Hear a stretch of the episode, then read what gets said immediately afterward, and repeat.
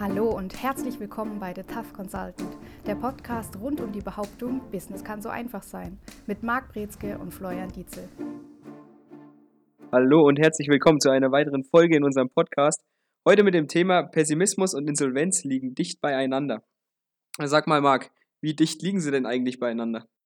Die liegen so dicht beieinander wie Kopf und Zahl einer Münze, denn die hängen ganz eng miteinander verbunden.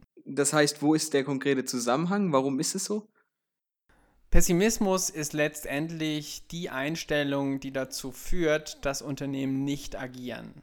Das heißt, manchmal, man muss ein bisschen differenzieren, aber bei Geschäftsführern und Führungskräften generell, wenn die davon leben, wirklich pessimistisch gestimmt zu sein, keine Chancen sehen, keine Möglichkeiten wahrnehmen und auch nicht sehen, wo sie Möglichkeiten zum Gegensteuern haben gegen beispielsweise negative Trends, dann haben wir da die Situation, dass das dann dazu führt, dass wir das Gegenteil von Aktionismus erleben. Die Unternehmen verfallen in eine Paralyse, in eine Starre und das überträgt sich auf das gesamte Team und wir haben das Gegenteil von Performance, Stillstand.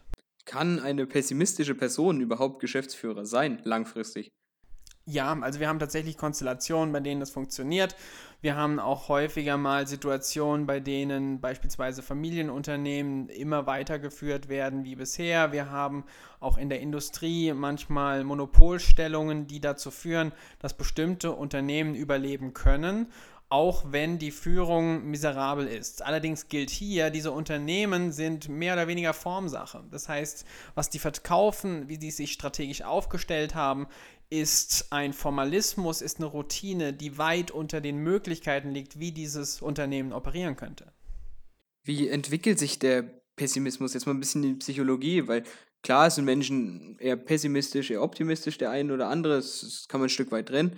Aber wie entwickelt sich Pessimismus überhaupt? Weil wird man mit Pessimismus geboren? Weniger. Also es gibt ganz wenige Kinder, die man sieht, die wirklich pessimistisch durch die Gegend laufen. Das ist schon ein kulturelles Ding, was wir hier beobachten. Und dieser Pessimismus, natürlich haben wir genetische Veranlagungen, die dazu führen, dass bei manchen Leuten Optimismus oder auch Pessimismus stärker ausgeprägt sind. Wir haben auch da unterschiedliche Normwerte. Das heißt, was für eine Person sehr enthusiastisch sein kann, ist für eine andere Person vielleicht gelangweilt. Also auch da muss man diese Referenzwerte einfach sich angucken und Normen sich angucken. Aber generell funktionieren bestimmte Emotionen bei allen Menschen gleich. Und Pessimismus ist etwas, was dazu oder was, was dadurch herbeigeführt wird, dass wir häufig in der Person Glaubenssätze finden, die auf unterschiedlichen Weisen entstanden sein können die dazu führen, dass hauptsächlich eine negative Bewertung des Umfelds stattfindet. Wie kann ich das für mich selbst, also ich stelle mir das schwer vor, wenn ich so durch mein Leben gehe, meinen Berufsalltag, zu Hause, in der Familie, wie auch immer, und bin pessimistisch veranlagt.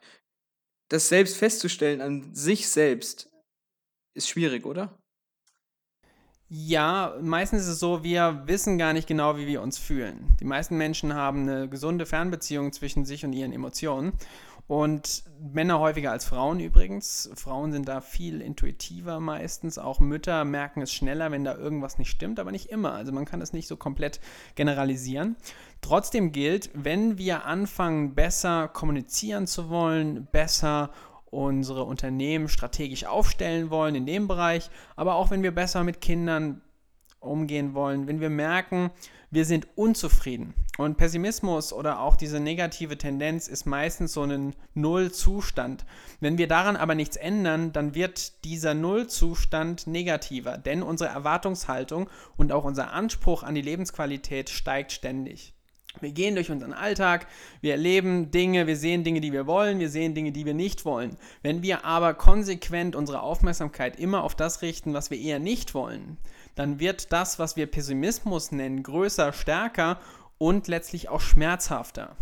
Und das führt dazu, dass früher oder später das sehr, sehr unangenehm werden kann für uns selbst, für unser Umfeld auch und dass dann aber auch dadurch der Wunsch entsteht, etwas zu ändern.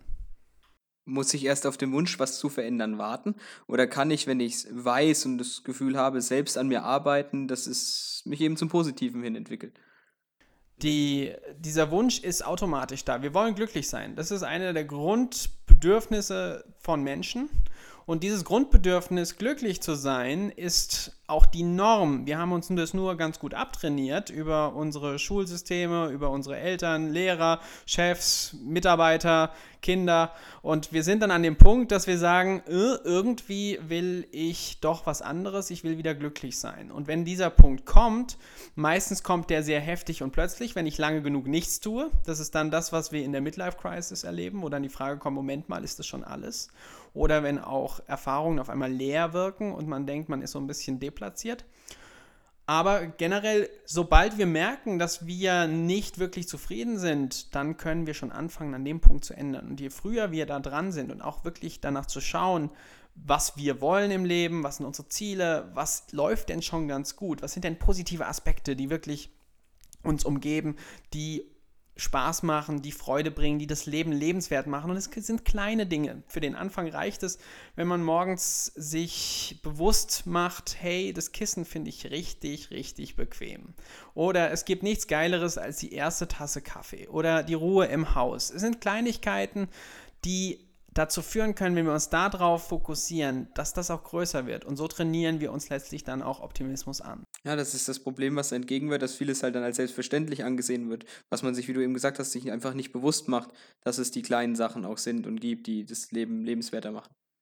Richtig, der Fokus ist das A und O und wir müssen auch da aufpassen, denn die Welt ist meistens eine eher negativ orientierte Welt. Wir kommen oder wir werden groß in einer Gesellschaft, die es wertschätzt, wenn wir Probleme lösen und die auch Probleme sehr hoch hält. Also das wissen wir klassischerweise, wenn man sich mit PR auseinandersetzt, wenn man sich mit Zeitungen, mit Nachrichten und mit Werbung auseinandersetzt. Letztlich geht es dabei nicht so sehr wirklich uns ein tolles Gefühl und Freude zu bringen, sondern ganz häufig geht es darum, dass unsere Schmerzen hochgehalten, wachgerufen werden Filme müssen ganz dramatisch sein, um wirklich Leute anzusprechen. Und das ist aber etwas, wohin wir schauen müssen, dass wir uns davon selbst nicht einlullen lassen, weil wir dann nämlich genauso negativ werden und uns anstecken lassen. Ja, auch jedes Unternehmen tritt ja als Problemlöser auf. Oder ist, wie, wie gesagt hast, befasst sich alles mit Problemen, aber Unternehmen sind ja Problemlöser, warum es Unternehmen gibt oder nicht. Richtig, und das ist natürlich, man braucht ein Problem, man braucht eine Lösung. Und beides gibt es und erfolgreiche Unternehmen lösen Probleme, sind sich dessen bewusst, aber sind lösungsorientiert. Und das gilt auch für die Führungskräfte. Das heißt, die Führungskräfte, die wissen, welche Chancen es gibt, welche Möglichkeiten es gibt, die werden auch dann in schwierigen Zeiten Möglichkeiten und Chancen sehen, nutzen und dann auch Erfolge feiern. Es gibt allerdings auch die Unternehmen, die abwarten, die unsicher sind, die gucken, was andere machen und das sind häufig eher die pessimistischeren Unternehmen und deswegen ist es auch so, dass die ganz viel verpassen. Und deswegen liegt auch die Insolvenz oder die Pleite so nah an Pessimismus. Ja, das, was du gerade alles so nett sagst, erinnert mich so ein bisschen an die aktuelle Zeit auch, oder? Wo viele Unternehmen vorsichtig sind, abwarten. Wo führt das hin bei denen? Meistens nicht weit. Meistens führt es dazu, dass wir dann oder auch Kunden dann sagen, wir wollen was machen, wir wollen neue Dinge angehen. Wir sind jetzt gerade dabei, Kooperationsgespräche zu führen mit einem größeren Projekt und bis die bis die Folge hier dann gehört wird von der Öffentlichkeit. Bis dahin ist das Ganze wahrscheinlich auch schon sichtbar weiter und auch schön sichtbar geworden. Aber jetzt stecken wir gerade in der Anfangsphase, in der Konzeptionsphase und suchen nach Leuten, die optimistisch sind, die sagen, ja, wir wollen jetzt eine Chance nutzen, wir wollen was anderes machen, wir wollen probieren und wir stoßen dann auf Resonanz oder mehr Resistance wäre der bessere Ausdruck, also Widerstand ähm, wo wir dann hören, naja, das ist ja jetzt ein Projekt und das sollen wir das jetzt gerade starten und das ist eine Baustelle oder das ist äh, schwierig, das haben wir ja noch nie gehört, ob wir das überhaupt machen. Für mich ist das alles eine ganz, ganz tolle Resonanz, weil es bedeutet, hey ja, wir sind hier auf wirklich komplett unbekannten Terrain und genau da wollen Pioniere sein. Wir Entdecker wollen Neues erforschen, wollen die Spannung, wir wollen neue Wege schaffen, wo vorher noch nichts ist und dort Pfade frei machen. Und jetzt sind wir natürlich auf der Suche danach, Kooperationspartner zu finden, die diese Abenteuerlust teilen. Und da wird es dünn, je nachdem, mit wem man spricht. Was hat dich jetzt genau dazu bewegt, da in der jetzigen Situation zu starten? Was war für dich der Drive? Naja, es ist die beste Zeit. Also, wir reden jetzt gerade von der Eventbranche so ein bisschen. Jetzt Eventbranche zu starten, ist mitunter eines der hirnrissigsten Dinge, was wir bis jetzt gemacht haben. Und wir haben vor wenigen Monaten die kompletten Kunden rausgeschmissen. Aber generell ist es trotzdem so, dass wir jetzt eine Möglichkeit haben, auf einmal eine ganz andere Bereitschaft, eine ganz andere Offenheit zu finden bei den potenziellen Kooperationspartnern. Wir haben jetzt auch die Aufmerksamkeit viel schneller auf etwas gelegt, wo wir sagen, das war vorher schwierig und auch durchwachsen. Da gab es einen gesättigten Markt zu einem gewissen Punkt. Und wir sagen auch, naja, die Qualität von dem Ganzen, was da war, vieles davon ist jetzt weggespült worden und wir wollen da nochmal ein ganzes Schippchen draufsetzen. Also wir wollen jetzt wirklich gucken, wir gehen hier rein mit ähm, ja, einer Schatzkiste, mit Werten, mit ganz viel Mehrwert, mit Nutzen, mit Möglichkeiten für Unternehmen, sich neu zu positionieren, sich neu auszurichten, sich abzuheben, wirklich auch abzusichern, mit, Klar mit Klarheit hier aus diesen Events rauszugehen. Und das ist was, wo ich sage, boah, da, da gab es und gibt es bisher nichts. Ein paar Größen gibt es, die einiges an Nutzen bieten, aber was wir draufsetzen, ist halt dann die nächste Stufe. Und da ist jetzt der beste Zeitpunkt, auch gerade diesen Unternehmern, diesen Leuten zu helfen und zu sagen, hey Leute, es gibt Möglichkeiten, es gibt bessere Wege, über die Situation nachzudenken, es gibt Auswege aus dem Pessimismus und das zeigen wir auf. Ja, viele Unternehmen sagen jetzt, hey, Projekte starten, seid ihr wahnsinnig, hier fehlt's Geld, da fehlt's Geld, die Liquidität sinkt ein und ja, es fehlt einfach, um Projekte umzusetzen. Braucht man immer das große Geld, um Projekte zu starten? Nein, gar nicht. Also man kann alles verhandeln, aushandeln. Das meiste, was schwierig ist, ist, dass die Leute nicht wissen, auf welchen Ressourcen und Schätzen sie eigentlich sitzen. Also welche Vermögenswerte Unternehmen haben ist meistens unbekannt. Die denken dann, ja, ich habe meine Maschinen, ich habe meine Menschen und dann hört es auch schon bald auf. Wenn ich aber ein Projekt starte und bin bereit, das Projekt zu teilen, bin da bereit, Umsätze fließen zu lassen, Absicherungen zu machen, dass ich sage, ich kann für alles, was jetzt geleistet wird, zwar nicht in Vorleistung treten, aber hinterher kann ich es auf jeden Fall abrechnen. Dann habe ich aber ganz andere Töpfe. Wenn ich sage, ich habe drei Produkte auf dem Markt, die ich jetzt rausbringe und die haben alle eine unterschiedliche Resonanz und kann aber da schon abschätzen, wie mein Markt ist, welche Zielgruppe ich anspreche und mache meine Hausaufgaben. Spreche dann mit den Leuten, die die Ressourcen haben, die ich brauche, die die vielleicht im Moment gar nicht einsetzen können aufgrund von Krisensituationen und dann froh sind, wenn sie die einsetzen, einsetzen können, weil sie auf diesen Ressourcen sowieso sitzen dann haben wir ja eine Win-Win-Situation. Und genau darum geht es, das zu erkennen, die Möglichkeiten zu nutzen. Das ist das Ziel. Ich könnte mir vorstellen, du hast ja jetzt eine brillante Idee gehabt, um das Projekt entsprechend anzugehen. Ich denk, denke auch, der Pessimismus in den Leuten führt dann auch dazu, dass eine Ideenlosigkeit eintritt. Die jetzt einfach sagen, hey, ich weiß gar nicht, was ich jetzt machen soll. Ich bin starr vor Schreck, sag ich mal übertrieben gesagt. Was macht man mit denen? weitergehen. Es ist traurig, aber das ist nicht die Zielgruppe. Wenn wir sagen, wir wollen was starten und wir bieten eine tolle Möglichkeit, dann brauchen wir auch von den anderen Leuten, die da mitmachen, brauchen wir dieses Commitment. Wir brauchen die Begeisterung, wir brauchen die Freude und auch den Enthusiasmus, denn das lebt. Und wenn wir da einen Pessimisten mit drin haben, dann macht der nur die Stimmung kaputt. Was machst du mit so jemandem im Seminar, wenn da so ein kleiner äh Rowdy mit drin sitzt, sage ich mal. Naja, Raudis sind immer eine ganz nette Möglichkeit, um entweder zu zeigen, dass was die gerade sagen nicht wirklich die beste Art ist, über eine Sache nachzudenken, also um zu zeigen, wo Fehler liegen und wo vielleicht auch eine bessere Sichtweise möglich ist. Auf der anderen Seite ist es so, jetzt in Seminaren speziell, wenn man mit Gruppen spricht, dass man natürlich da auf die Gruppe zugeht, die die Fragen hat und die aber auch das mitnehmen möchte. Und das reguliert sich dann meistens ganz schnell von selbst.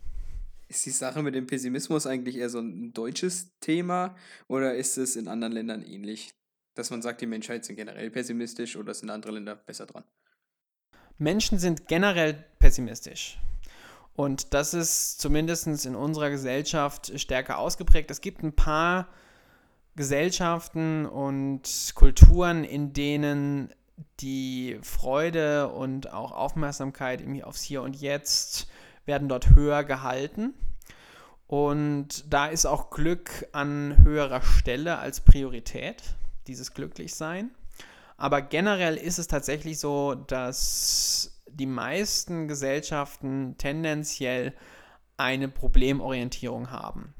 Das ist so ein bisschen am Shiften, das merkt man auch, wenn man sich die Filmindustrie, Pop und ja, so den Zeitgeist anschaut. Jetzt im Moment nimmt es gerade wieder so einen Schwung nach unten durch die Corona-Situation.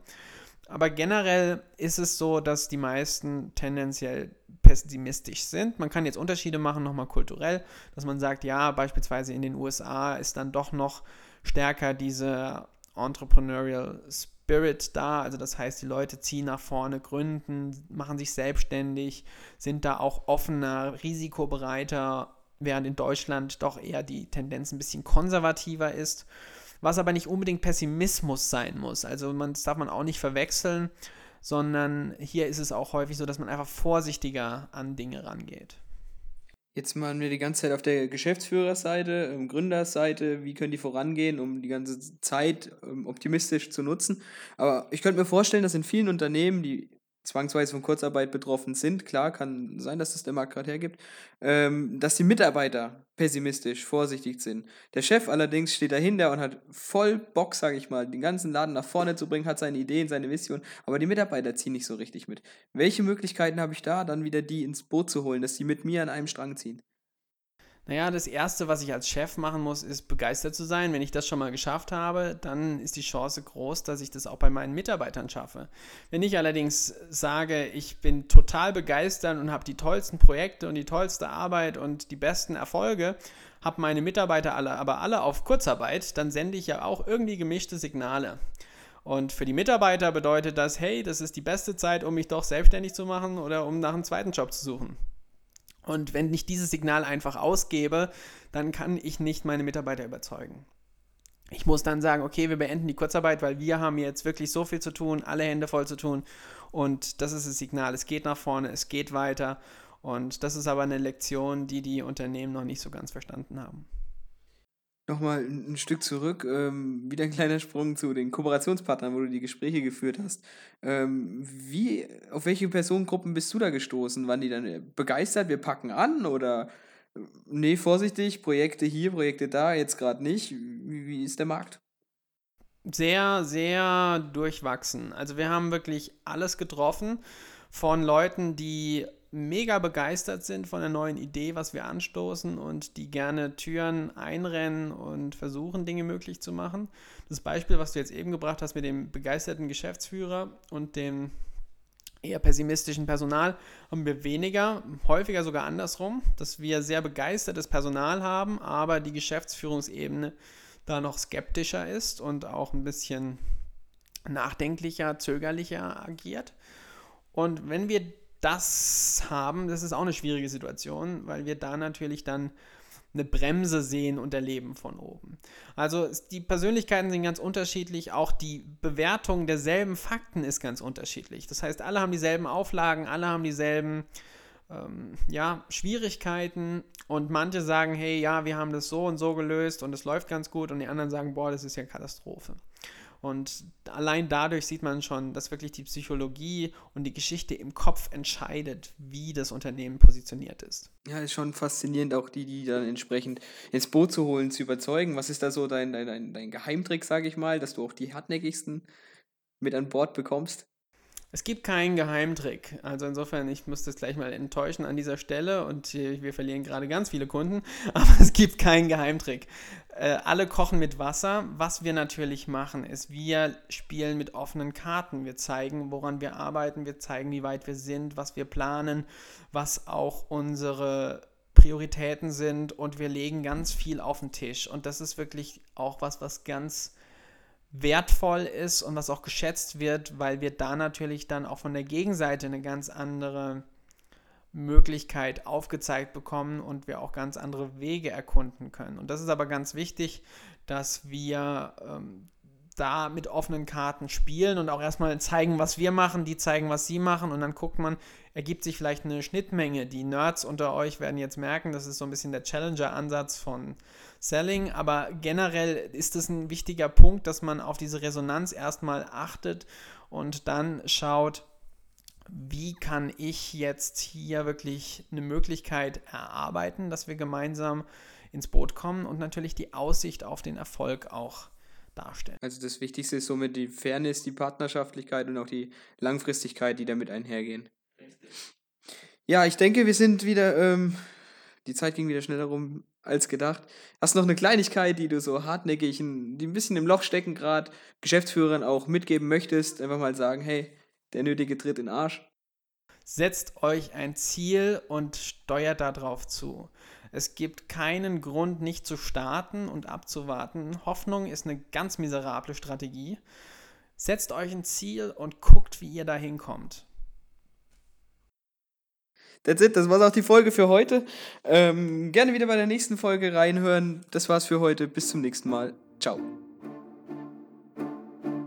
Und das war's wieder mit The Tough Consultant. Bei Wünschen, Fragen oder Anregungen schreiben Sie eine Mail an service at mbinspirations.com oder erhalten Sie weitere Infos unter www.mbinspirations.com.